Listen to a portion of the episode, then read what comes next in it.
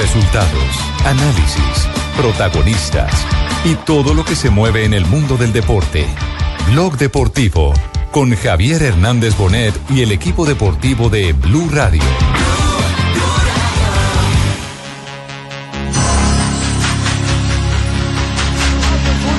Toma la velocidad la carrera del colombiano, vamos. Reina, vamos, Reina, Caterina Ibargüen, Ibargüen, Ibargüen. Ese es oro, eso es oro, eso es oro de la colombiana. Eso es oro para Colombia, Caterina Ibargüen. Está sobre los 15 y fracción. No había cantado, pero oro. Oro para Colombia, la medalla número 15 dorada la entregó la gimnasia artística masculina Josimar Calvo Moreno. Hará escuchar el himno nacional de Colombia. Colombia.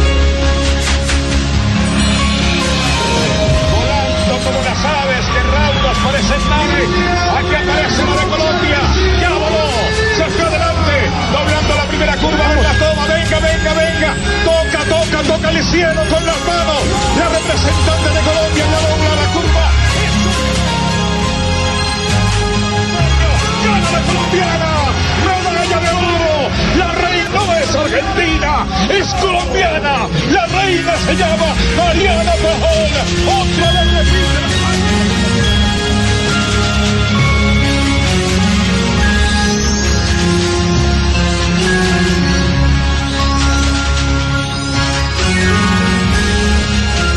Señoras y señores, 2.44, hoy es un día olímpico, hoy es el día más importante del año para el deporte porque hoy se inauguran las justas de Río 2016, los primeros Juegos Olímpicos que se disputan en Latinoamérica, en Sudamérica.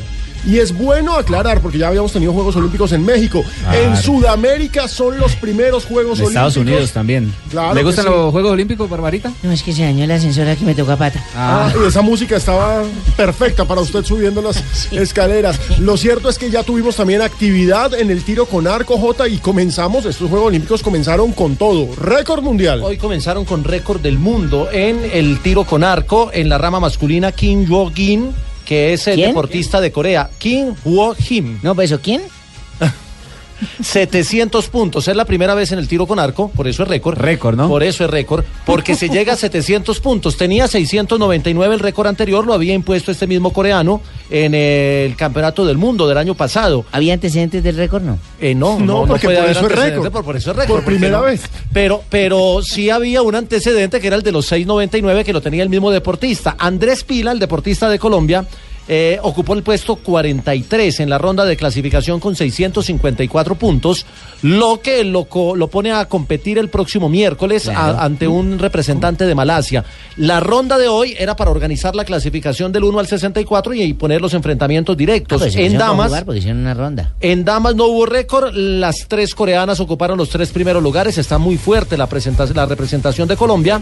Ana María Rendón ocupó el puesto 18 con 641 puntos, Natalia Sánchez puesto 48 y Camila Aguirre puesto 52 entre las Ahora, 64 deportistas. es bueno que aclaremos, Jota, y esto siempre hay que hacerlo con cada una de las disciplinas que no son tan populares, porque en este país lamentablemente no se conoce de todos los deportes y es nuestro deber como periodistas que trabajamos en esto dar a conocer estos deportes que no son tan populares. El tiro con arco en los Juegos Olímpicos es diferente al tiro con arco en el que somos potencia mundial, porque recordemos que este equipo femenino, digamos, son las tres de siempre, hay, hay una que es nueva.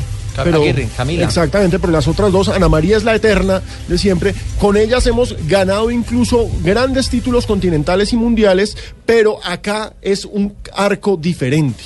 Sí, es, eh, lo que pasa es que hay arco recurvo y hay arco compuesto. Exacto. Pero Eh, yo no he visto arco recurvos en fútbol. ¿Dónde hay un arco recurvo? No, esto es en el tiro con arco, mi señora. Tiro con arco. Estamos hablando Son de dos tiro modalidades. En el que somos potencia, digamos que es un poquito más eh, eh, de tensión en el cable. El arco tiene una forma distinta. Digámoslo de alguna manera, y seguramente los del tiro con arco me entenderán, necesita un poquito más de fuerza. Sí. Mientras que el otro es un ejercicio más de precisión, aunque obviamente es- la exigencia física es alta. Eh, Sara López, que es nuestra campeona del mundo, es campeona del mundo en la modalidad que no es olímpica y, y- y obviamente siendo potencia en una modalidad que no va a los Juegos, pues se pierde la, la posibilidad de luchar por una medalla.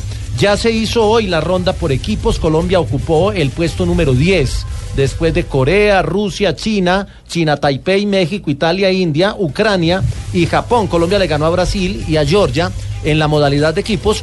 Y eso eh, la pone a enfrentarse eh, en el cuadro principal eh, eh, lo de hoy es ordenamiento, es para definir Exacto, el cuadro para definir principal el de cuadro competencia. principal de lanzamiento. Pero señores, estamos en Río. Blue Radio es emisora oficial de estos Juegos Olímpicos. Aquí somos olímpicos, numeral somos olímpicos. Y Fabio Poveda está en Río de Janeiro, donde la fiesta ya está caliente. ¿Cómo está ese ambiente, Fabio? Porque hoy hay inauguración y la ciudad, una ciudad alegre por naturaleza, por supuesto, tiene que estar de fiesta. Claro que sí, Pino, estamos aquí en Río. No, Fabio, no, no, suelte no, la no. picaña para que puedan hablar. Eh, Alejo, la verdad que es impresionante el ambiente que se vive ¿Qué eh, pasa en esta allá, ciudad de? Río. Pero además del ambiente, es impresionante las medidas de seguridad que se viven. Por ejemplo, en todos los alrededores de donde está el Parque Olímpico, el IBC, la Villa Olímpica, que es todo prácticamente un corredor olímpico, eh, ya no se están permitiendo el ingreso de carros particulares. Ah, no. Solo pasan por ahí los carros que tienen eh, pues eh, permiso del Comité Olímpico Internacional y de Lo los sube. Juegos Olímpicos de Río de Janeiro. Está la ciudad totalmente militarizada. Aquí en el IBC, por ejemplo, las filas son de los periodistas inmensas para tomar el transporte hacia el Estadio Maracaná. Esta mañana estuvimos en la Villa Olímpica y también los preparativos para que los atletas, que deben estar saliendo en eso de 30, 40 minutos Póngale 40. eh, hacia, hacia el Maracaná, pues también es impresionante. Y fíjese, hoy el tiempo está dando la razón a periodistas como JJ Osorio. eh, bueno, era lógico, obvio decirlo. ¿Cómo así que Mire, lógico? A las tres y media de la tarde están partiendo para el Maracaná unas, eh, para una inauguración que va a ser en horas de la noche. Un Eh, desgaste tremendo, hiciera- Fabio. Y querían que lo hiciera Yosimar Calvo. Un desgaste tremendo. Recordemos, hoy en la ceremonia inaugural es un acto maravilloso. Estamos esperando una fiesta de colores, una gran presentación musical. Pero lo más bonito y lo que emociona a cualquiera es ver a la delegación nacional caminando enfrente de todos los demás deportistas Sí. y enfrente del público. Y ahí.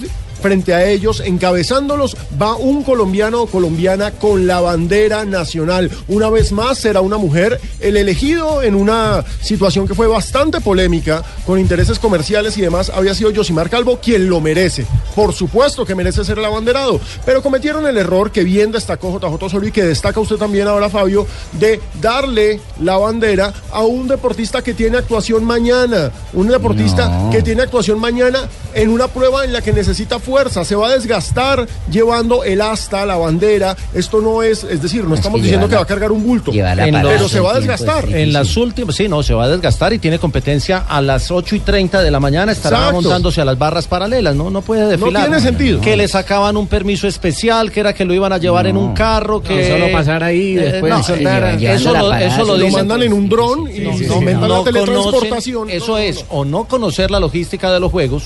No, es que punto cuando te uno, pones a vender la o- bandera. ah, o Bueno, vender y la sabemos bandera. como anécdota, sabemos como chisme, sabemos qué vestuario van a tener nuestros atletas, van a llevar el sombrero volteado, van a llevar la esperma con la pollera ¿Le colorada. digo? Claro que sí, Fabio. por favor. Tienen saco amarillo, muy bonito, por supuesto, saco amarillo de lino. Eh, el pantalón, una camisa abajo azul cielo, el pantalón es azul oscuro. Sí. Eh, por lo menos hoy el director de- Media roja, mijo. Pero es una pinta muy fresca, muy tropical, ¿no? Claro, claro, claro. Fíjese, eh, don Ciro Solano, que es el, el- el jefe de la delegación colombiana, hoy estaba con una mochila muy colombiana también. Eh, y así van a salir, así van a desfilar. Hoy, eh, a propósito, eh, esta mañana que tuvimos la oportunidad de hablar con Ciro Solano, nos decía que van a desfilar por Colombia unos 40 atletas de los Qué bueno. 147. Sí, porque unos no van a estar, unos todavía no han llegado, como Caterina Ibargo, como Mariana Pajón. Los de la En lucha, los eh, del bicicross, los del bicicross están en Estados Unidos, los de la lucha tuvieron hoy su rueda de prensa de despedida del municipio de Río Negro, en el oriente antioqueño, porque estaban concentrados allá. Exactamente, y hay otros que por supuesto ya están aquí, pero que tienen competencia mañana y que por supuesto, por ejemplo, los ciclistas tienen competencia mañana. Los de mañana fútbol pelea están igualados. Mañana juegan las, con- las chicas ante Nueva Zelanda, mañana compite Yosimar Calvo, mañana pelea Juvergen Martínez y pelea Juan Carlos Carrillo. no Exacto, raza. Juvergel Martínez pelea ante Patrick, Patrick Lourenco de Brasil a las 11 de la mañana y después en la noche pelea Juan Carlos Carrillo ante No, eh, el boxeador de No, no, Kirguistán. no, Qué peleadera tan terrible, que- qué jartera ir a ver unos deportistas agarrados a toda hora y peleando. No, señora, No, son los. Juegos Olímpicos y tal vez uno de los espectáculos más interesantes. Ah, es una disciplina, Siempre ha sido el boxeo. El boxeo Ah, olímpico es que es es, diferente. encantador, tiene unas reglas boxear. diferentes al boxeo profesional. Pero señores, estamos en Día Olímpico. El- Hoy es la que- inauguración de las justas. Alejo. Y dinos, Fabio. Ah, Sí, simplemente para decir que el, eh, para mí, y bueno, y usted lo escuché decir lo mismo, para mí el deportista más grande, eh, que fue un adelantado de su época, Willington. Mohamed Ali, No, se Mohamed hizo Ali. famoso primero en los Juegos Olímpicos. Claro que sí, Mohamed Ali, el deportista más glorioso y más grande de toda la historia, comenzó Cassius siendo Cassius. Clay y precisamente en los Olímpicos de Roma de 1960 fue medallista de oro. Mohamed Entonces, es- esto es una catapulta para todos, esto es pasar a la historia, ser leyendas. El tema del abanderado, para cerrarlo con, con lo de Colombia, María Isabel Urrutia, Carmenza Delgado, María Luisa Calle, Mariana Pajón y Yuri Alvear. En los últimos cinco Juegos Olímpicos, la abanderada de Colombia ha sido una dama y las cinco han sido medallistas olímpicas. Ese es un gran detalle. Antes, antes de Sydney, siempre los abanderados fueron hombres. Y muchos de ellos no fueron medallistas. Ese es un gran detalle y hay que celebrar también en el Valle del Cauca que una vez más una vallecaucana como Yuri. Alvear es la tercera, ¿no? María Isabel, Carmenza y Yuri. Tres vallecaucanos. Muy Qué bueno, hermano, pero a la que Qué mejor le va a ir es porque a- al Alvear. La que tiene mi apellido es la que mejor le va a ir. Yuri Alvear, Que recordemos, va a Éxitos llevar la bandera, todas. la va a llevar con orgullo, la va a llevar con merecimiento, porque Yuri Alvear ha sido tres la veces, cábala, La cábala, ¿no? tres veces campeona del mundo, Jonathan, en estos momentos, sí, medallista en los Juegos Olímpicos anteriores, quedó con el bronce, y para mí, Jota, yo sé que usted opina lo mismo, es una carta muy segura para lograr una medalla también en esta edición. Estamos esperando el cuadro, porque hay deportes que eso también Oye, hay que- es inevitable. No, acá, no, no, hay que explicarlo. Hay deportes. Fabio, como el boxeo, El tenis. que de- o el tenis. Si en tenis te toca con la número dos del mundo de Como le entrada, a como- Mariana, como le toca a, Mariana Duque, se le complica. Ay, sí. En el boxeo es Bueno. igual. Si te toca un cubano o de pronto enfrentar a un local de entrada a Fabio, le va a tocar con un brasilero a Juvergen. Sí. Eso puede ser Con un arbitraje complicado. Pero, porque- pero fíjese, fíjese, eso es tan cierto. Mire, eh, Ingrid Lorena Valencia, que es nuestra principal carta, en el, eh, carta en el boxeo, eh, se, va a se va a enfrentar a una boxeadora de la República de Centroáfrica, que debería en el papel, por supuesto, ganar Ingrid Valencia. Pero después, después, si vence Ingrid Valencia, la centroafricana, se va a enfrentar a la tailandesa, que es la subcampeona del mundo. No joda. La, Po- la Poam se llama, es el apellido.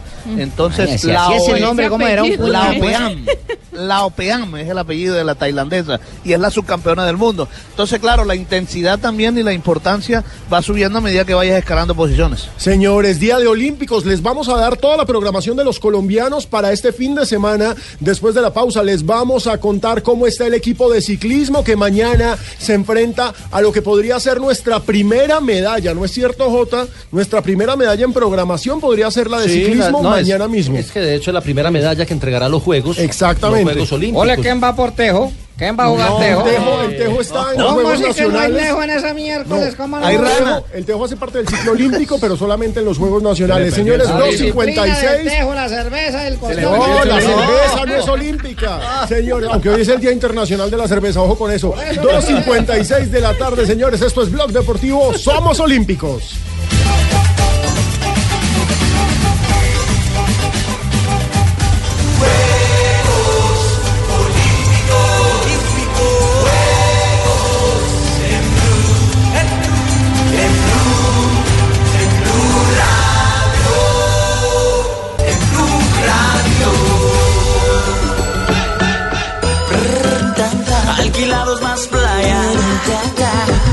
Llegando hasta ti, baby. Bueno, comenzó el tiro con- Comenzó el tiro con arco, ya han comenzado también el fútbol femenino y el masculino. Colombia, ¿Cómo les fue a las recordemos, hembras? en las damas perdió el eh, ¿Cómo primer así, partido hermano? ante No Francia. saber eso. Hay esperanza. 4 por 0 y empató con Suecia 2. Mañana comienzan 21 disciplinas deportivas. Hay 7 que entregan ¿Que son medallería. La, ya le voy a, a confirmar. Primero, eh, Joana eh, tenía el valor de una medalla olímpica en, eh, en eh, valor económico real. Ah, es que las venden. No, ¿Eso no, lo es? que pasa ¿Euros? es que se hace, no, ¿Dólar? dólares. Eh, de- depende de los componentes y el valor que tengan, pues entonces se da el precio de la medalla. La medalla de oro en estas Olimpiadas costaría 587 dólares y apenas tiene 1.34% de oro, 92% de plata y el resto lo tiene cobre, estaño y zinc. Y las, las cuerditas que, que cuelgan em, las medallas se hicieron em, en eh, algunos... se me perdió. ¿No son unas cintas? Sí, las cintas, las cintas en las que se cuelgan, Que traen ah, ahí lo la- hicieron con plástico reciclado. Eso sí, allí en el Only valen barato Y no- el metro. y no- ay, con plástico reciclado y además en el en la- el componente de las medallas no se incluyó el mercurio porque es un mensaje pues a cuidar el medio ambiente. Bueno, a propósito de la, de la pregunta de Barbarita, entregan medallas, las primeras medallas obviamente la entrega el ciclismo en pista, el ciclismo en, En ruta, ruta. perdón. En ruta. El judo entrega su primera medalla, el levantamiento de pesas entrega en 48 kilogramos, la natación tiene entrega de medallas, mañana entrega cuatro, el tiro deportivo también entrega y el tiro con arco entrega su primera medalla. Pero mañana solamente para Colombia, medalla, ruta, ¿no? Sí, porque, lógico, porque en la categoría de los 48 Oye, en damas acá, no tenemos en Mañana también hay medalla en tiro. eh, el rifle de aire femenino, también hay, hay finales y hay medalla. Pero no esa- participación colombiana. ¿verdad, Fabito?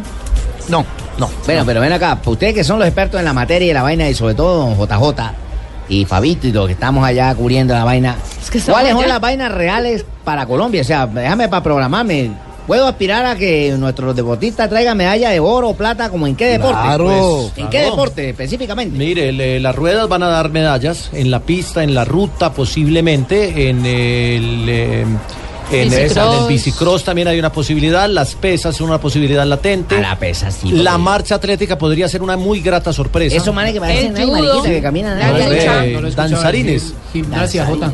Andarines, andarines les ¿Por dicen. qué no ha dicho gimnasia? Eh, eh, porque no, no, no sé, porque escuché que el técnico de O sea, Yosimar... Jota, que Yosimar Calvo, ¿usted cree que no va a dar medalla? No, lo que pasa es que escuché al técnico de Yosimar, el profesor Ruiz, y, y le va a apostar al all around, es decir, a que Yosimar haga, haga el ronda? esquema completo mañana, que compite a las 8 y 30 de la mañana. Pero eso es de gastarlo, ¿no? A que haga para. El, el orden que le tocó fue paralelas, barra, suelo, arzones, anillas y salto.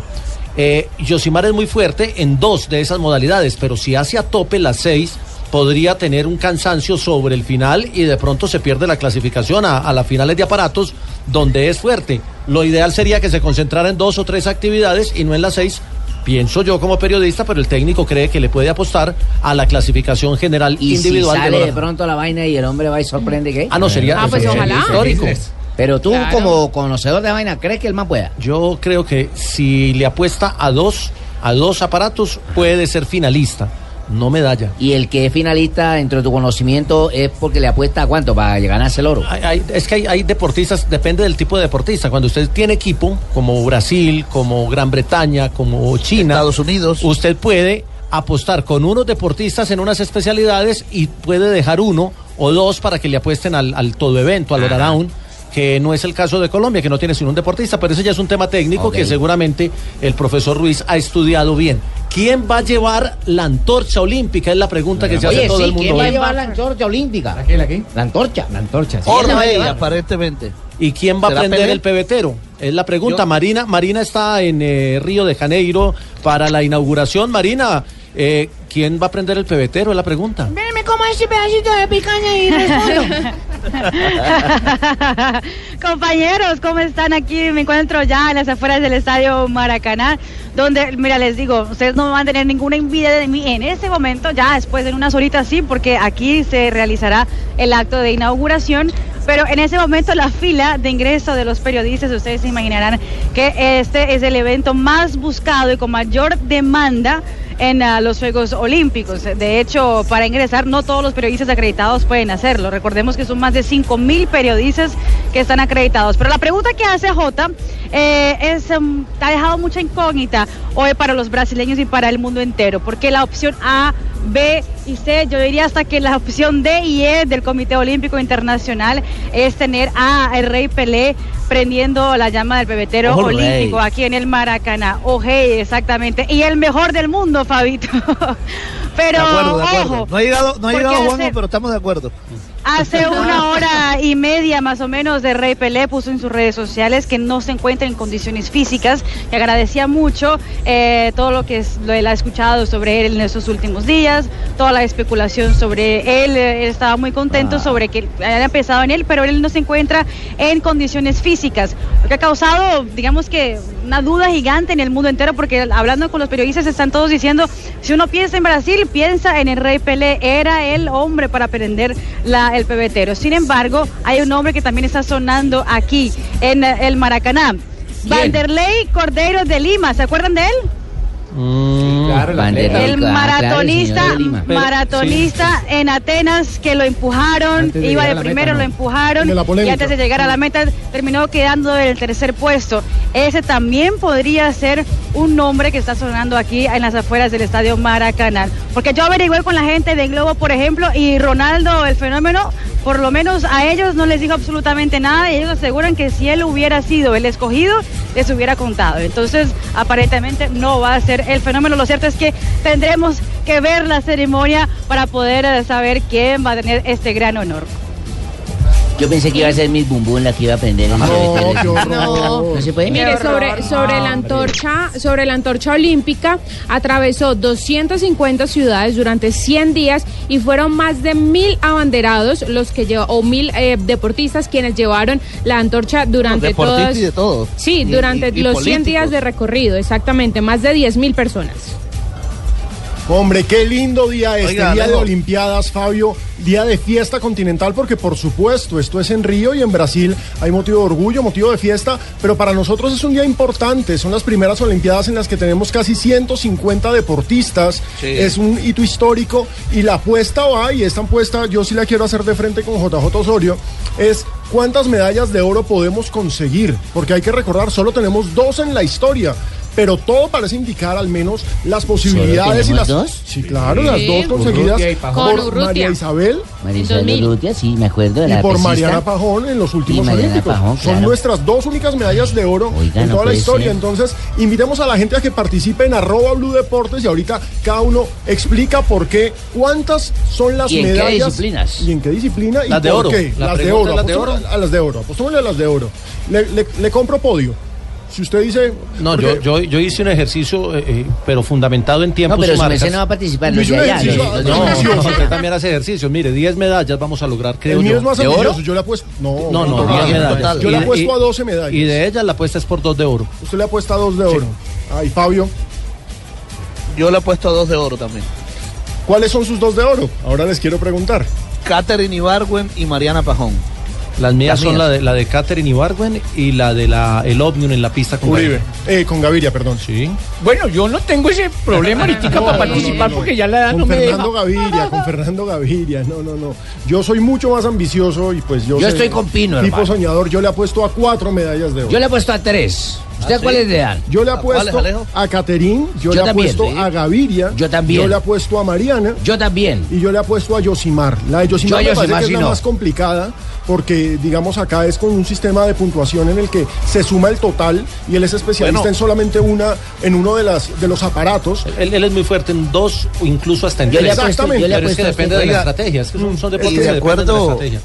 y de acuerdo a la revista Sports Illustrated, eh, Yuri Alvear también va a ganar medalla compadre, de oro. oye. Claro, es que para Sports Illustrated tenemos oro en judo con Yuri Alvear, entonces Y yo le he puesto a eso. ¿Usted le apuesta a esa? Me encanta esa apuesta, Joana. Señoras y señores, 3 y 10 de la tarde. Hoy es Día de Olímpicos. Día de Olímpicos en Blue Radio con señal. ¿Desde qué horas tenemos la transmisión?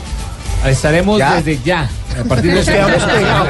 Ya, empezamos. Ya empezamos. Básicamente venimos Ya con- empezamos. ¿Usted qué cree que estamos haciendo? con Voz Populi que estará enlazado constantemente con Río de Janeiro y luego Sí, toda la ceremonia desde las 6 de la Una tarde. hora tarde carioca aquí en Blue Radio. Sí, señor. una tarde 3, 11 de la tarde, ya regresamos.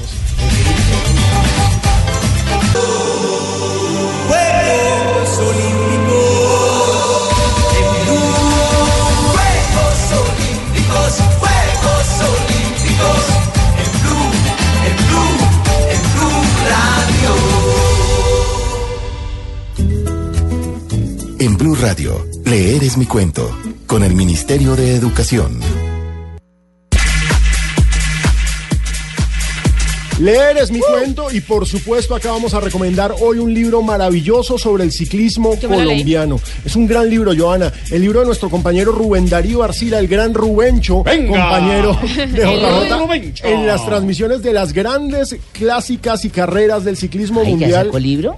Sí, uy, hace rato. Ya hace dos es del añitos. 2000, Sí, yo como 2010 o El 2011. último apaga la luz. El último lo apaga la hizo- luz. Lo hizo en el 2011. 2010 o 2011, exacto. El 2011, último creo. apaga la luz, unas historias maravillosas. Qué bueno. Las grandes Sí. anécdotas. A mí me encantó ese libro, además que, que yo pues tenía amistad con Rubencho y él me lo regaló, fue ¿A una pelearon, cortesía. No, Hay que comprarlo. Bueno, tengo, porque él es un- una, una gran O persona. sea, a usted le gustó porque se lo regalaron.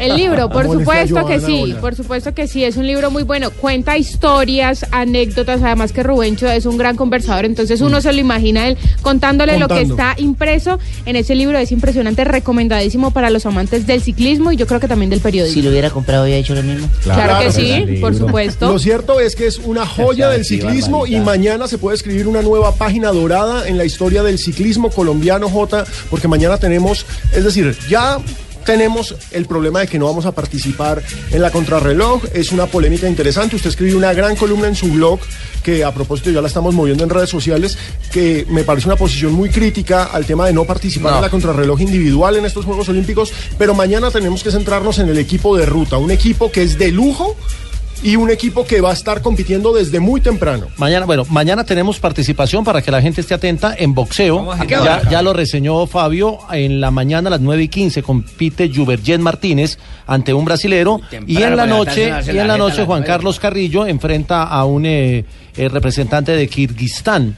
¿A En el fútbol juegan las chicas a las 8 de la noche ante Nueva Zelanda. Es su segunda presentación. Partido bravo. En gimnasia desde las 8 de la mañana Yosimar Calvo estará en la subdivisión 1 Sí. haciendo la rotación. Ojo que la rotación es muy importante, el orden en que le toquen los aparatos. Sí, Osorio. Empieza en paralelas, luego en barra horizontal, luego en suelo, arzones, anillas y salto. Salto es su, eh, punto- especialidad más débil, Sí, su exacto, punto más su punto débil. flaco. y paralelas es una de sus fortalezas y empezar por ahí puede ser Claro, interesante. empezar a, pi- a pisar duro. Paralelas En natación- que hay para los lados que ellos se apoyan así con las dos Sí, manitas como hacer. Sí, hacer maromas como en los parques. En natación, Jorge Mario La Trucha Murillo estará a las 11 y 19 de la mañana en una de las series de clasificación de los 100 pecho. Trucha Murillo. Es eh, un buen de los candidato. grandes apodos. Es un buen candidato a avanzar. ¿Sabe por qué le dicen la trucha? No. Eh, Precisamente no es porque nadie, es sino porque porque, nadie. porque es muy buen pescador, ¿no? porque se fueron a pescar con unos amigos y entonces el tipo sacaba y sacaba serio? truchas y estaban. Ah, muy buen y, y- y los otros no Muy sacaban nada, entonces lo dejaron la trucha porque él era el que sacaba la apoyar a trucha. la trucha y las chicas del rugby tienen mañana dos partidos. A A las, las 11 once y media. contra Australia. Les tocó Bravísimo, duro. es un debut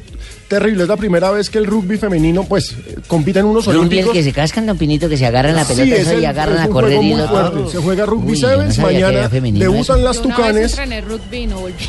Sí, mañana, No mañana vamos con el cantante del try, Y la, Alejandro Pino. y la gran posibilidad.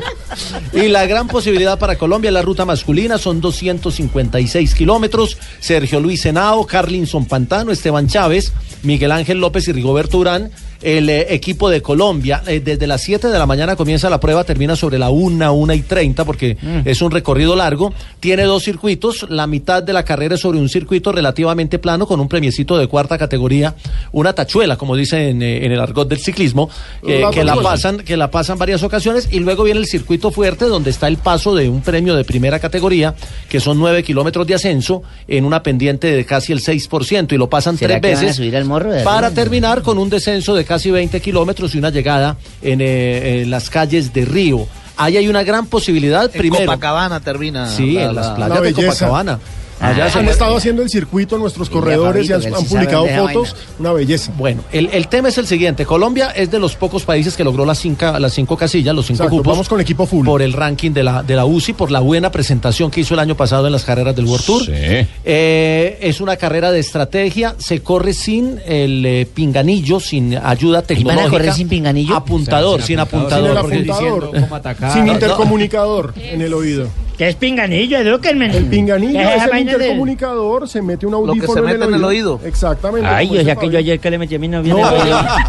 No sea puerco, boludo. Pinganillo. Pinganillo, claro, para contarla. Bueno, eso, eso le da otro matiz porque la carrera no, no puede ser muy dirigida por los No. técnicos que obviamente van en los Es de vehículos. los corredores. Pero es una carrera de los corredores. ¿Sí me llamabas? Hay que estar atento, hay que estar atentos, eh, no solo en Colombia, sino todos los países lo van a hacer, a las posibles fugas, porque va a haber fugas desde el principio, y mientras usted tenga un ciclista en la fuga, el Eh. equipo no tiene que trabajar. Exacto. Entonces lo ideal es tener un, un colombiano en, cada fuga. fuga. que se vaya armando para que los que trabajen sean los otros y los eh, eh, Mire, colombianos lleguen más, más relajados. La gente final. empezó a escribir en arroba Blue Deportes que por qué no decimos medalla en el equipo de ruta. Que Sí. por qué cuando estamos haciendo cuentas de oros, por qué no tenemos en cuenta el equipo de ruta. Sí, y fíjese, acá nos dice José Leandro, eh, podría llevarse oro, plata y bronce en la prueba de ruta. Ah, no, si sé. hacemos el podría 1, 2, ser. 3, hacemos una fiesta Pues, nacional. pues, ya se No, podría, el verbo podría. quiero preguntar a usted, Jota. ¿Colombia tiene el mejor equipo de ciclismo en estas justas? No, a mí me gusta el equipo de Italia, me gusta el de, El de España. España. Aníbal y Aru, en Uy, el de España, Italia es Joaquín tremendo. Purito Ojo con Nibali, que es especialista en este tipo de, de Es, pruebas. es una Esto carrera. clásica. Es, sí. es una clásica, eh, una de las grandes clásicas. Lo que pasa es que es en Olímpicos.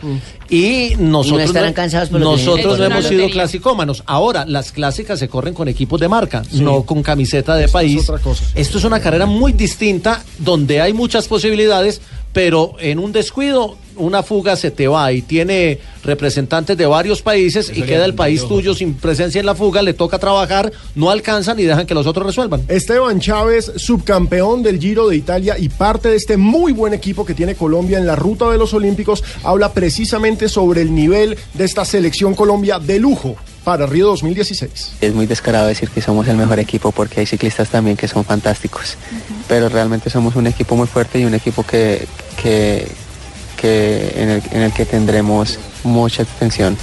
Ahora Chávez, ojo, En una Chávez fuga se les va a pantano y les gana. en el descenso. Ojalá. Ay, ojalá, En el descenso. ojalá.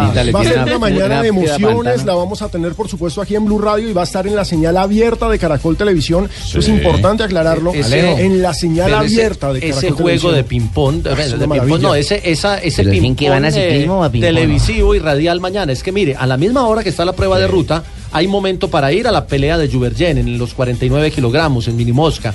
Hay tiempo para ir a las eh, seis presentaciones de Yosimar Calvo en cada una de sus especialidades. Hay tiempo para pasar a la tiro. prueba de, de los 100 metros de pecho de la trucha Murillo y hay tiempo de ir al rugby a mirar ese primer partido de Colombia ante Australia. Australia. Esas son Y- las, las competencias de la mañana donde hay presencia colombiana.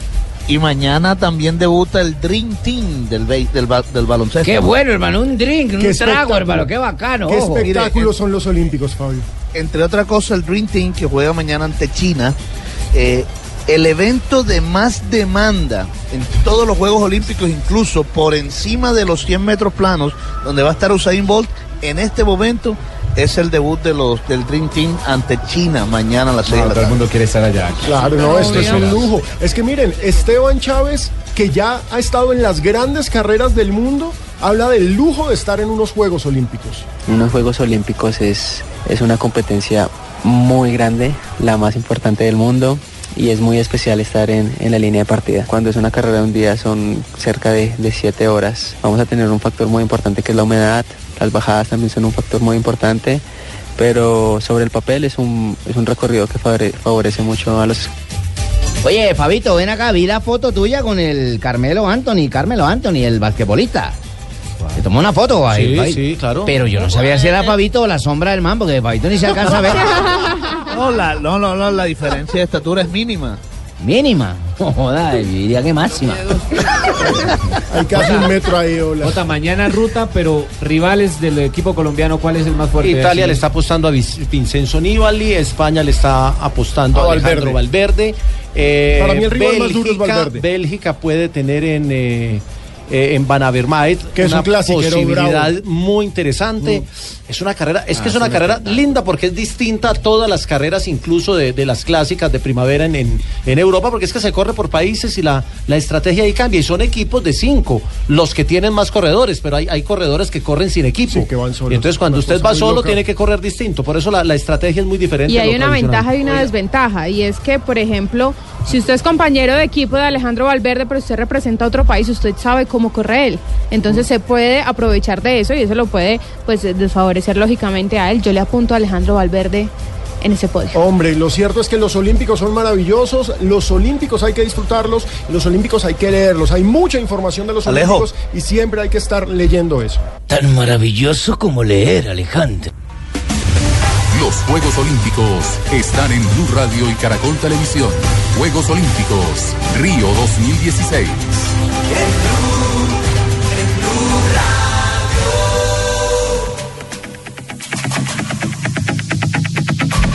3.26 de la tarde, esto es Blog Deportivo, edición olímpica, porque hoy, recordemos, comienzan los Juegos oficialmente. Ya hemos tenido el fútbol, hoy tuvimos el tiro con arco, pero hoy es la ceremonia inaugural, una fiesta que se vivirá a través de la pantalla de Caracol Televisión y que estaremos contando minuto a minuto aquí en Blue Radio, pero no nos olvidemos también que tenemos participación de fútbol femenino. Mañana Alejo. las superpoderosas regresan, Fabio, y por supuesto hay expectativa. Sí, pero, pero permíteme, porque es que esta noticia, bueno, en medio de todas las buenas noticias y toda la alegría que ha causado estos Juegos Olímpicos, lamentablemente ha habido un lunar. No, a salir Eh, con noticia ¿Qué mala. pasó?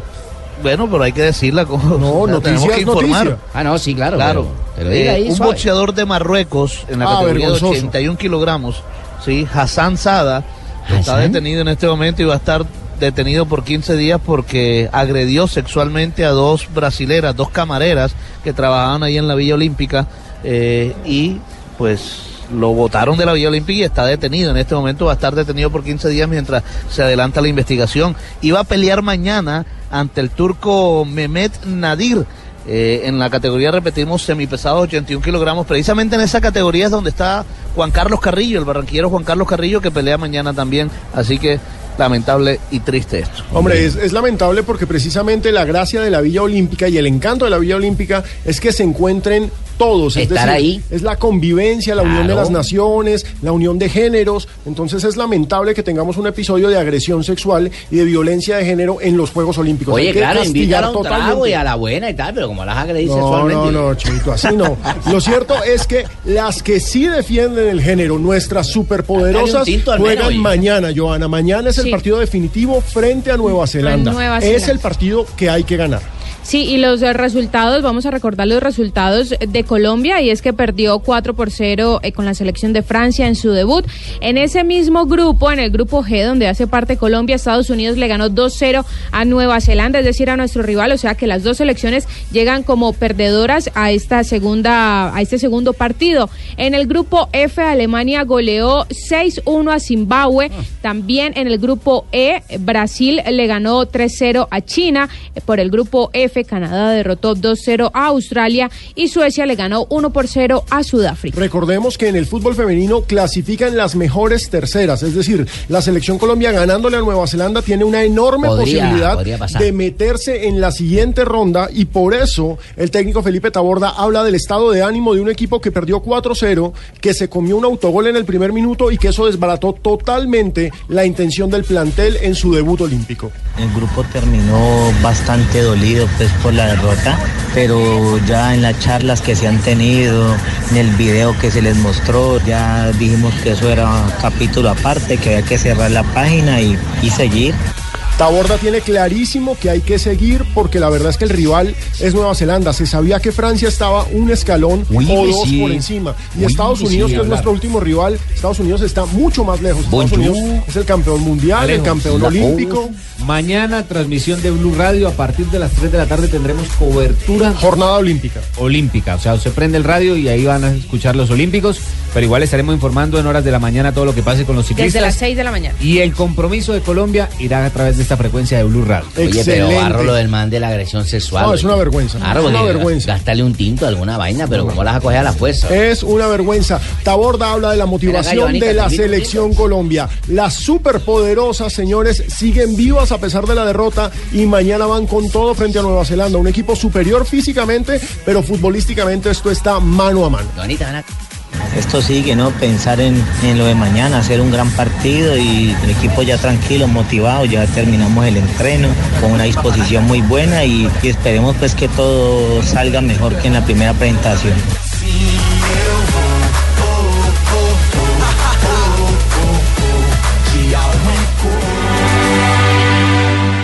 Los Juegos Olímpicos están en Blue Radio y Caracol Televisión. Juegos Olímpicos, Río 2016.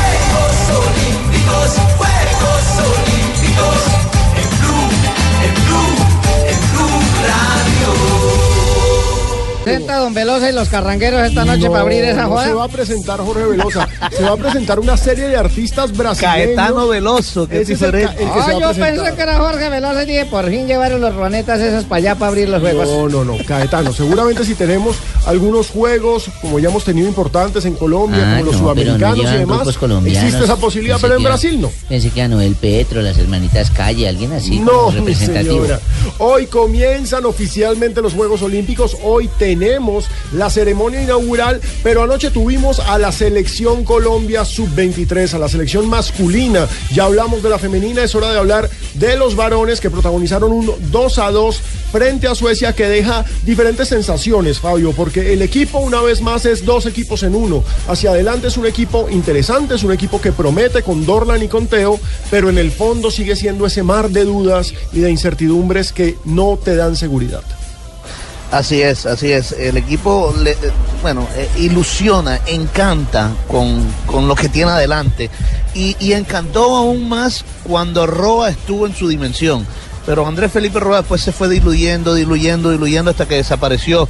Y cuando desapareció, le tocó a Dorlan Pavón entonces cumplir con esa función de creador. Y por supuesto que le quitó explosión por las puntas, que es por donde es fuerte eh, eh, Dorlan Pavón. Entonces, eh, ilusiona mucho en el frente de ataque, puede eh, ganarle a cualquier equipo. Ojo, si, si en el partido del domingo eh, Japón muestra las falencias defensivas que mostró anoche ante Nigeria, Un partido de locos. Lo puede, Colombia lo puede golear. Fue Si es 5 así. a 4. Sí, un partido de locos. Pero si, si Japón muestra los errores defensivos que mostró ayer, uy, yo quiero ver cómo se puede dar un banquete Teófilo Pavón y, y hasta el mismo Miguel Borja. Ojalá así sea, porque lo cierto es que a la selección Colombia le faltó manejo y Roa lo tiene claro, precisamente, que lo que faltó fue posesión de la pelota.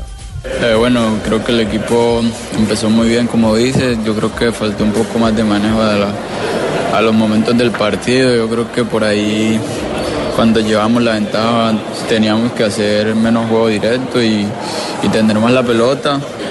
Ya con el gol de, de ellos, ya el equipo trató de seguir buscando la ventaja. Por ahí llega un gol de ellos y, y ya toca remar contra, contra el resultado, pero yo creo que el equipo en general hizo un buen partido y gracias a Dios se, se sacó un empate importante. Ahora, me parece, Fabio, que el gran eh, protagonista positivo de este partido fue Teófilo Gutiérrez.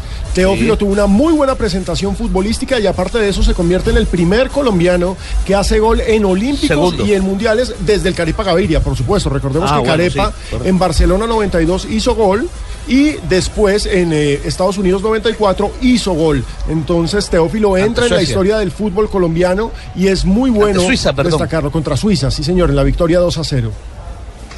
Exacto, mire, eh, yo creo que por lo menos ayer se vio mucha diferencia entre Teo y el resto. Eh, Teo, como usted ha venido diciendo insistentemente, Alejo, Teo está eh, tocándole la puerta a José Néstor Peckerman con todo lo ¿Tocándole que qué? está haciendo en esta selección colombiana. la puerta. eh, sub-23. Está haciendo todos los méritos para que lo vuelvan a tener en cuenta, sin lugar a dudas. Así es. Ahora vamos a ver es. en dónde va a jugar, porque todo parece indicar que Pues va a en llegar a- a, Rosario ¿no? Central, ¿no? Bueno, pero ahí en la selección estuvo también cuando estuvo con, Claro. con Racing, entonces eh, el hecho de que llegue al fútbol A argentino. mí lo que, no- no lo le que quita no me gusta es que empiecen a hacerle campaña a ciertos futbolistas que no he llamado últimamente. ¿Y a quién le estamos haciendo campaña? Eh, no sé, Fabito está que dice que, que ojalá pueda ser vuelto a llamar. Lo que pasa es que él hace parte de la Esperemos- historia misma de la selección, es uno de los esperemos que goleadores pase. históricos del equipo. Esperemos que pasen los Olímpicos. Bueno, lo hablamos. cierto es que está haciendo unos muy buenos Juegos Olímpicos y está feliz por lo que pasó en este primer partido, Teófilo Gutiérrez. Eh, creo que hicimos un buen partido, lastimosamente se nos va el triunfo, ¿no? Creo que, que bueno, mirando bien el partido en todo sentido, creo que nos fuimos arriba del marcador, después bajamos un poco el ritmo, ellos juegan muy bien y, bueno, nos hacen el 2-1. Creo que después empatamos y segundo tiempo tuvimos opción para ganarlo. Creo que si por ahí el primer tiempo eh, eh, aceleramos mal, le hacemos el segundo y bueno, nos liquidamos. Creo que hay que mejorar eso.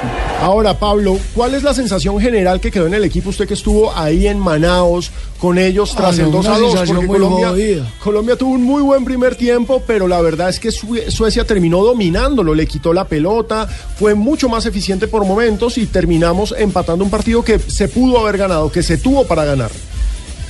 Sí, hablando con los jugadores Pino, eh, compañeros y también con el técnico Pizzi Restrepo, decían que era un partido que, que tenían dominado al principio y que se lamentaban por no haber conseguido la victoria porque ah, como, como empezaron sabían que iban a conseguir los tres puntos. Además, hablando también con la gente de Suecia, ellos no esperaban un empate. Ellos No, creían pues, que claro. Colombia les iba a pasar por encima. Pero, Incluso Suecia es- estuvo, tuvo ci- eh, 52 jugadores que se negaron a ir o que no dejaron ir los clubes a estos Juegos Olímpicos, así que venían con un equipo muy diezmado, incluso un hombre, Valmir Berisha, que entró ayer sobre el final del partido, que ni siquiera tiene club. Sí, pero lo que no me gusta es que te pongas así eso al aire, que los jugadores se pusieran a lamentarse la madre entre ellos. No, no, no, ¿para qué no, lamentar? Lo que pasa es que Suecia que y. Colombia, y la verdad es que salvo Brasil, todas las selecciones masculinas de estos Juegos Olímpicos han pasado muchos problemas para convocatoria porque es que esta no es fecha FIFA y por tanto los clubes no están obligados a prestar a sus Ah, futbolistas para las sí selecciones olímpicas. claro. Es una eterna disputa entre la FIFA y el Comité Olímpico Internacional.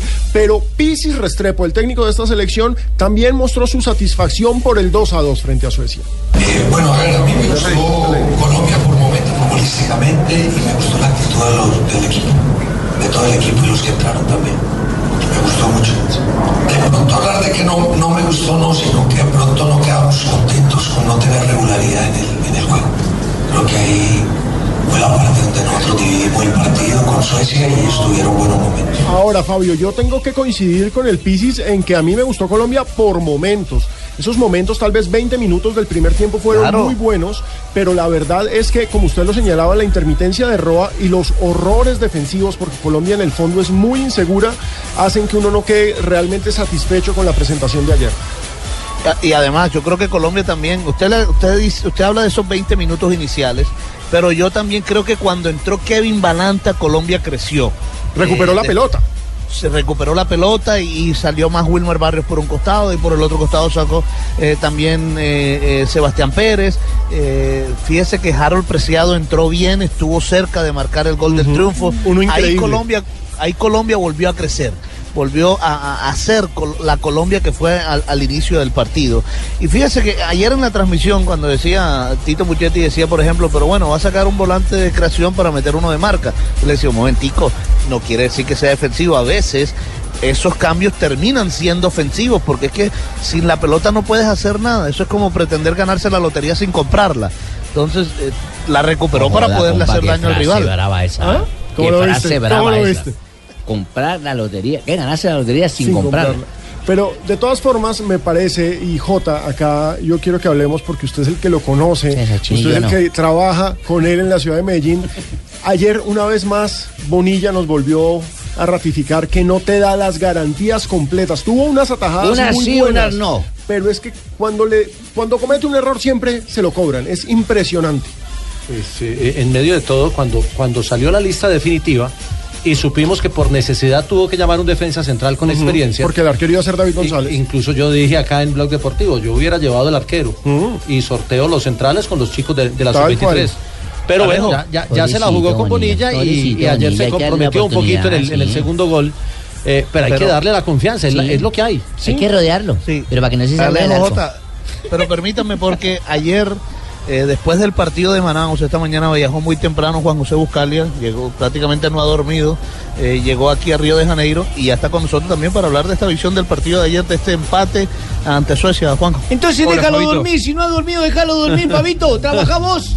Hola Tumberini, el que parece que no durmió fue Rulli, ¿no? Tu arquero. Ah, que por se Dios, comió un gol increíble. un mal día para los arqueros. Un Un día complicado, un día complicado. No, a ver, eh, no- he escuchado las consideraciones de ustedes, pero me parece que todos vamos a estar generalmente en la, misma sintonía. A mí me gustó el primer tiempo de Colombia. El segundo tiempo me- me preocupó un poco, pero me dejó tranquilo el hecho de saber que si Colombia juega a lo que sabe jugar, con Teo siendo un líder positivo como el del primer tiempo. Creo que Colombia tiene fútbol, tiene jerarquía. Dorlan fue una muy buena compañía. No me gustó en la mitad de la cancha, me parece que Pérez eh, es un hombre que distribuye bien, pero ayer no lo vi bien a Barrios en la recuperación. Me parece que los dos goles se lo hicieron por el mismo lugar, en la espalda de los Faltó presión centrales. de los recuperadores y reacción Claro. de los centrales. Totalmente, porque ahí hay un bache que no es exclusiva responsabilidad de Barrios, sino que Tecillo tampoco achicó, tampoco achicó eh, el compañero Balanta. Y cuando entró eh, el otro Balanta, Kevin, me parece que ahí se apuntaló mucho en la mitad de la cancha Colombia. Yo no sé si se viene un cambio de esquema, pero quizá un cambio de nombres, porque un cambio de esquema sería 4-3-3 y creo que le daría mucha verticalidad al equipo, pero le quitaría volumen de juego que me parece que teniendo a Dorlan, a Roa un poco más participativo y a Teo, el volumen de juego es el fuerte de este equipo. Entonces, poner tres mediocampistas de corte y sacar un mediocampista de creación le daría mucha verticalidad pero poco juego. A mí me gustaría verlo a Balanta de, de arranque en el próximo partido, a ver si acompaña un poco mejor a Pérez y el equipo a partir de ahí empieza a ser un poco más sólido en defensa. Además, Pero- porque si tienes la pelota, Jota, no te van a atacar y no vas a tener que pasar sustos con el arquero. Si no tenemos un arquero que dé garantías, lo mejor es que no le disparen. Y la mejor forma para que no le disparen es controlar la pelota. Pero los invito a que escuchemos la declaración de Cristian Bonilla posterior al partido.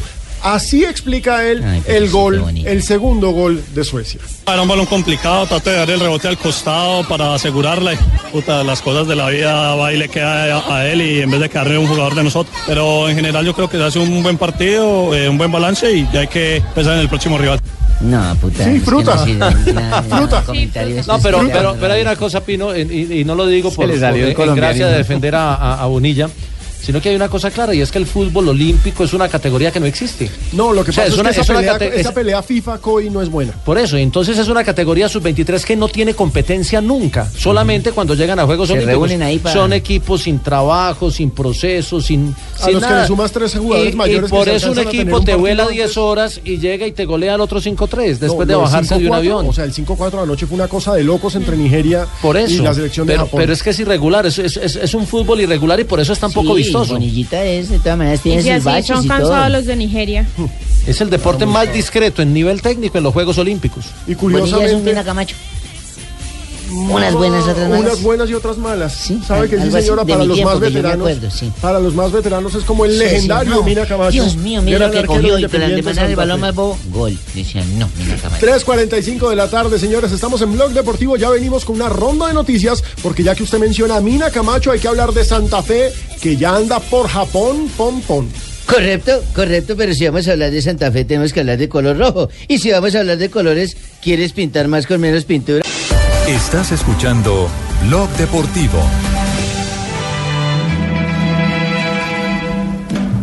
¿Qué pensarán de nosotros en Japón? Señoras y señores, 3.48 de la tarde y a esta hora, Independiente Santa Fe.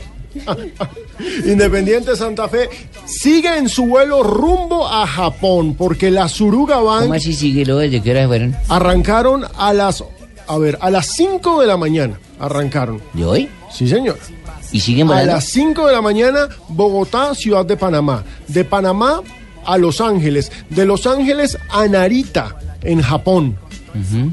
Ahí ya se quedan un poquito y viene el partido contra el Kashima Antlers, que será este miércoles 10 de agosto a la hora 5 de la mañana en hora colombiana. Precioso horario mío. Precioso horario, pero pues es que de eso se trata la Suruga Bank. Recordemos, es el enfrentamiento entre el campeón de Copa Sudamericana, que es Independiente Santa Fe, y el campeón de Japón. Es patrocinado por un banco japonés, el Banco Suruga, y precisamente por eso se llama así este ¿Y campeonato. si ganan qué les dan un pinito a No, ahí hay una- un buen reconocimiento de dinero para ¿Es solo un Independiente partido? Santa Fe. Sí. No hay, hay vuelta como llaman No, ustedes. esto, ¿no? esto es una cosa eh, totalmente diferente, sui generis, y es el champú de tener la presencia internacional. Incluso me parece muy interesante lo que está haciendo Santa Fe en redes sociales. Eh, su cuenta de Twitter Santa Fe ahora está con eh, letras japonesas. Uno ya no lee Santa Fe, sino que lee, supongo que debe decir Santa Fe. Y lo más curioso es que el escudo también. el- el- sí, no, incluso tienen camiseta y ya presentaron la camiseta eh, con la que van a disputar este partido. Una camiseta con los colores de Bogotá, el amarillo y el rojo. Por supuesto, con el blanco también de Independiente Santa Fe, que es una camiseta conmemorativa a este duelo, porque es el primer equipo ¿Y colombiano. qué que se posibilidades tiene el. Independiente Santa Fe, hijo, frente a Todas. ¿Todas? Claro, Qué son, bueno. son 90 minutos o Sí. hay es- eh, penales o alargue. Ah, hay alarga y penales. Hay alarga y penales. Pero lo cierto es que el equipo ya viajó. La mejor de las suertes para Independiente Santa Fe, que en estos momentos es Colombia en Japón. Hay que decirlo de esa forma. Pero ojo, no, noto acá al hincha de Independiente Santa Fe presente, no le gustó la camiseta. A mí no me parece que esté tan ¿Qué le fea. pasa con la camiseta? Buenas tardes, su nombre. Sebastián. Sebastián, ¿Qué ¿qué? le gustó la camiseta? Sebastián Umaña. ¿Qué pasa con la camiseta de Santa Fe? ¿Usted que es hincha de Santa Fe? ¿Por qué no le gusta? No, porque yo creo que hay que seguir con lo tradicional de Santa Fe, su rojo, lo que nos hace grandes. ¿Qué color le pusieron, mijo, luego? Es rojo, Es como un amarillo y blanco. rojo, amarillo y blanco. Ah, es por los colores de Bogotá. Acá se la muestro, mira, Ah, los maestro. colores de Bogotá, mijo, impresos ahí están, lindos. Sí, pero no, yo seguiría con el tradicional rojo, pues que nos hizo, que nos hace ser Santa Fe. Pero como usted no es el presidente de Santa Fe, mijito, entonces dejemos que lleguen jugadores vayan Y con el esto lo uniforme nuevo. importante es para que Umbro venda camisetas y hay que promocionar la marca. Señores, Santa Fe ya está en Japón. Santa Fe ya está en rumbo a Japón para Ay, la Copa. de pom, pom, pom, La de pom pom pom para la Copa Suruga, pero tenemos una noticia de última hora en el ciclismo olímpico. J, ya hay Alerta números. increíble, JJ, con la noticia de última hora. Cuando la noticia se produce, JJ se la introduce. Atención, acaba de salir el listado oficial de los dorsales, los números que llevarán los ciclistas mañana en la, mañana en la prueba de ruta. Colombia va con el número 8, Esteban Chávez, con el 9, Sergio Luis Henao, con el 10, Miguel Ángel Superman López, con el 11, Carlinson Pantano. Y con el 12, Rigoberto Urán. El eh, número de Valverde será el 7. El número de Romain Bardet será el 14. El británico, eh, que no lo mencionamos ahora como favorito, Christopher Froome llevará el número 18. curioso, y esto ¿no? para, para Santa mencionar, uno. Van a ver más llevará el 29. mm, Molema, el holandés, llevará el 33. Y Vincenzo Nibali el 38. Recordemos que Rusia aparece ya con solo dos ciclistas porque no, no, no pudo inscribir por el tema del doping a tres porque tenía cupo de cinco. Y el eh, primero y el último de la lista, que a veces es eh, cábala, el primero de la lista es un casaco, porque el eh, número uno de los Juegos Olímpicos anteriores fue Vinokurov, otro la- se la casaco. ganó a Rigo. Kochateyev, Bartillar, Kosateyev llevará el número uno y el último de la lista para saber el número de participantes es el 144, precisamente un ruso. Alexei Kubatov se llevará el número 144, Kubatov. Jota, recordemos, ¿desde qué hora tenemos la transmisión de la ruta? Porque el país quiere estar pendiente de sus ciclistas. ¿A qué horas comenzamos con la, La ruta transmisión? comienza a las 7 y 30. Nosotros vamos al aire desde las 7, pero estamos haciendo el recorrido por todos los escenarios deportivos y obviamente vamos a centrar la atención en el ciclismo eh, y estaremos muy atentos a lo que pase en boxeo, a lo que pase en gimnasia y a lo que pase en natación y en rugby con los colombianos. También vamos a tener el tiro con arco que mañana tiene la final de equipos masculina, pero ahí no tenemos presencia nacional. Recuerden, todos los Juegos Olímpicos están en directo en la pantalla de Caracol ¿Para qué Televisión. sirven y los por números en el supuesto, ciclismo? Esa es una buena pregunta. Y por supuesto, los Olímpicos están aquí en Blue Radio, donde se hacen esas preguntas. Mire, la, ¿Para la- qué sirven los para- números en el ciclismo? Para identificar a los ciclistas. Y hay algunos que son caballeros. Por ejemplo, el número 13, el número 13 para los eh, occidentales, que siempre es de mala suerte, lo llevará Julian Alaphilippe. Ay, no diga trece, que eso trae mala suerte. Y para, y para tener referencias también, eh, eh, por ejemplo, el número uno en Olímpicos siempre se lo dan a un representante del país que haya ganado la medalla de oro anterior. Ese es un detalle de fina coquetería. ¿Cuál es el número, cuál era el número de cada- o con el que Lucho Herrera brilló en Europa? El, ay, no me 111. acuerdo. 111. ¿Y quién lleva el 11 mañana? Y Ah, no, no sé. Pues No, ¿quién tiene- lleva el 11 no, no. mañana? ¿A quién le cree- a quién, a quién dio Ah, usted? ¿el Pantano? Ah, Pantano. Sí, señora. Pantano. Pantano. vamos, No, señores. pero es que les iba a decir lo de Lucho Ah, pero Herrera ya no- porque, ya no lo va a decir. porque cuando Chispas, eh, Fabián ¿Chispas, señor Puerta? Fabián Puerta, en, en la Copa Mundo de Cali ganó la prueba del Keirin y se convirtió en el líder de la prueba del Keirin a nivel UCI, llevaba también el número 111. Y, y aquí hay un, un tuitero, eh, Toño, me dice, ¿sabe cuál número lleva el chavito? El chavito Chávez. Ay, el ¿Cuál? El, de lo- el del chavo. Ah, el ¿El Chavo, el ocho? ocho. El ocho. Qué El grande. ocho. no. Qué grande, Sí, señores. lleva el número 8, el chavito. Esteban Chávez. 354, esto es Blog Deportivo, ya regresamos.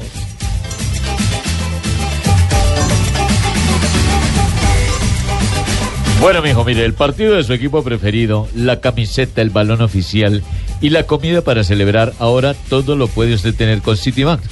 Llegó el momento de tener su tarjeta de crédito Citibank con una cuota de manejo de cero pesos. haciendo mínimo cuatro compras mensuales. ¿Se va a quedar con las ganas, Joanita? No, por supuesto que no. mija. Aplican condiciones y restricciones. Vigilado Superintendencia Financiera de Colombia, oye.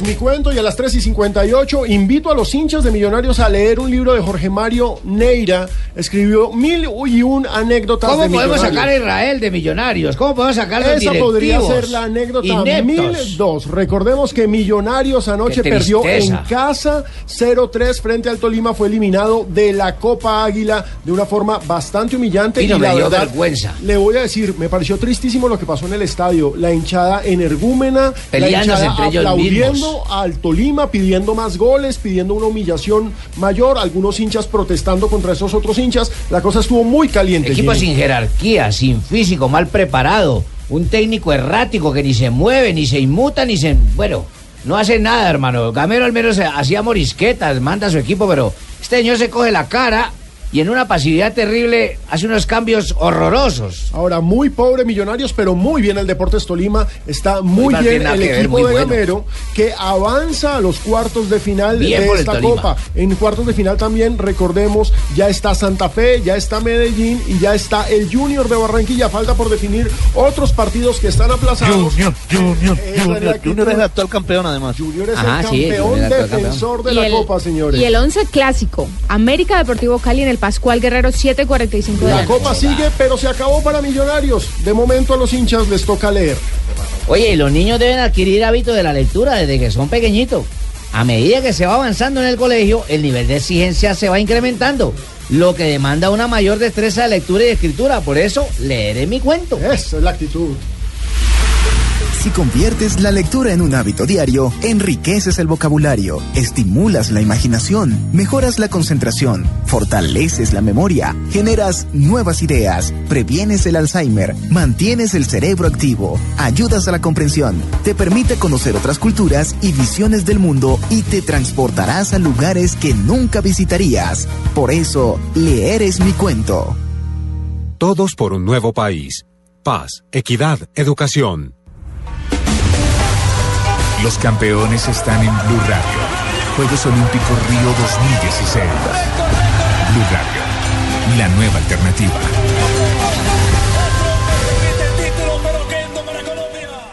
Bogotá es mi fantasía, Bogotá bacana es mía.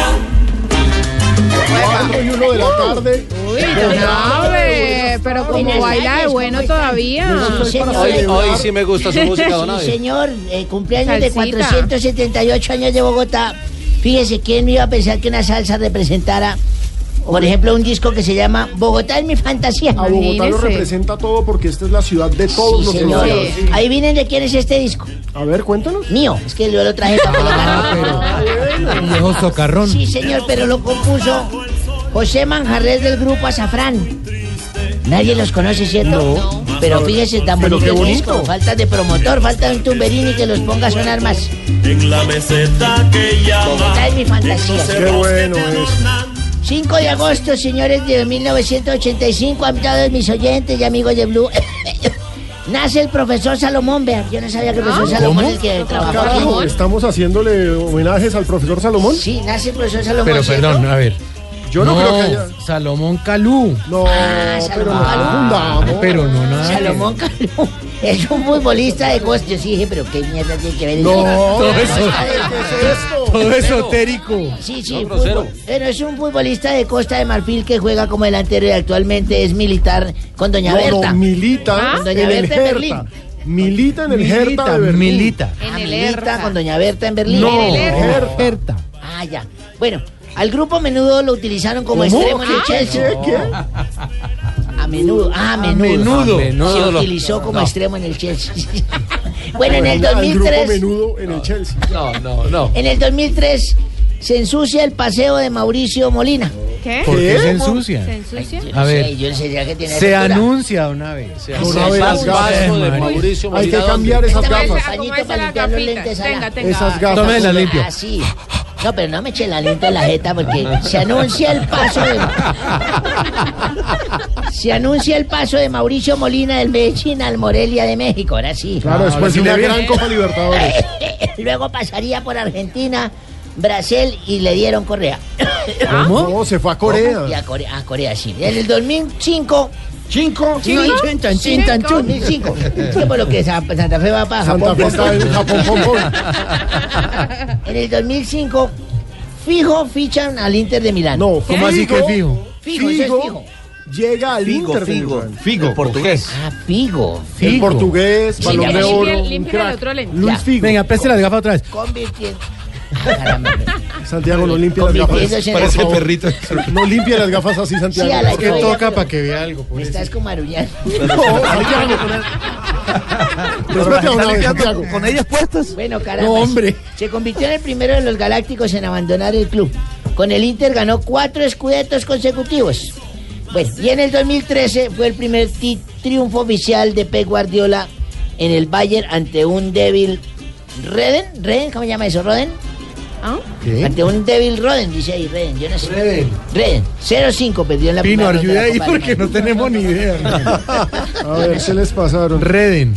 Ah, el Reden, sí, es un equipo de segunda división. Ah, ya lo habíamos Y dicho. un día como hoy, de hace. un día como hoy, 5 de agosto, pero de hace tres meses, porque no fue agosto y no. Ah, por, ok, por el el día. 5 de agosto de otro mes. Explíqueme eso, ¿cómo así? ¿Cinco Pues de agosto hace 5, tres un meses? 5 del mes. Hace tres mes. meses Ah, fue. ¿qué, bueno. ¿Qué mes fue hace tres meses? Para Junio, atrás. junio, junio. Un Junio. 5 de junio, julio, agosto. Sí. Bueno, Mayo, ponga. ¿Usted estaba ahí también? No, mayo. Mayo para que le dé los tres meses. Estaba, estaba en un restaurante yo con mi hija ahí almorzando. Día de la madre. Y estaba almorzando ahí cuando en la otra mesa había un chinito como de seis añitos molestando con una moneda y se tragó la moneda del berrien. Ah, carajo. Yo la veía que la mamá eso lo miraba, le pegaba puños por la espalda, lo apretaba y el chino cada vez se ponía más morado, morado, morado, morado, hasta que dijo se va a ahogar un No, médico, un médico. tipo. Camilo Cifuentes no estaba por ahí que era médico, también Sí, le había podido, yo apenas no lo invité a comer ese día. Yo estaba, entonces me paré con una tranquilidad pasmosa, fui a la mesa, le arrebaté el niño, le bajé los calzoncitos, le apreté los testículos y el Hola. chino, y lo jalé para abajo así duro. Y Y el chino, pa, escupió la moneda. Hola, usted. Volví a mi mesa y la señora ya se quedó tranquilizando al chino, lo regañaba por jugar con las monedas y todo. Luego vino y me dijo, señor, gracias por salvarle la vida a mi hijo, muy amable. ¿Usted es médico? Yo le dije, no señora, soy funcionario de la DIAN, experto en sacarle hasta la última moneda al contribuyente. ¡Ah! No, no. Qué, qué Viejo este. puerco. Este, este viejo no tiene solución un viejo muy puerco. Venga, venga. Señores, Vamos, ay, 4 y come 6 de la tarde, Santiago. Pero Pinito, hoy, hoy es viernes. Hoy es viernes de chiste. Viernes olímpico de chiste olímpico. A ver, chiste olímpico. Arranquemos, sí, empecemos. Por eh. favor. A ver, ¿quién empieza? JJ, usted inaugure. Eh, no, es chiste político deportivo. A ver, ¿Qué sirve? Que le preguntan a, a un mexicano, oiga, ustedes los mexicanos, ¿por qué casi no van a los Juegos Olímpicos? Digo, no, es que los que saben nadar y saben correr ya cruzaron la frontera. Está bueno, está bueno. Está bueno, bueno. Podría ser lo mismo en Cuba. No, no, dejémoslo ahí. Eh, en fin, ¿quién sigue? A ver, Presidente, Yo, yo presidente. tengo chiste olímpico. vamos, presidente. Que Un estaba- mandato olímpico el suyo. eh, ¿Cómo? Nada, tranquilo.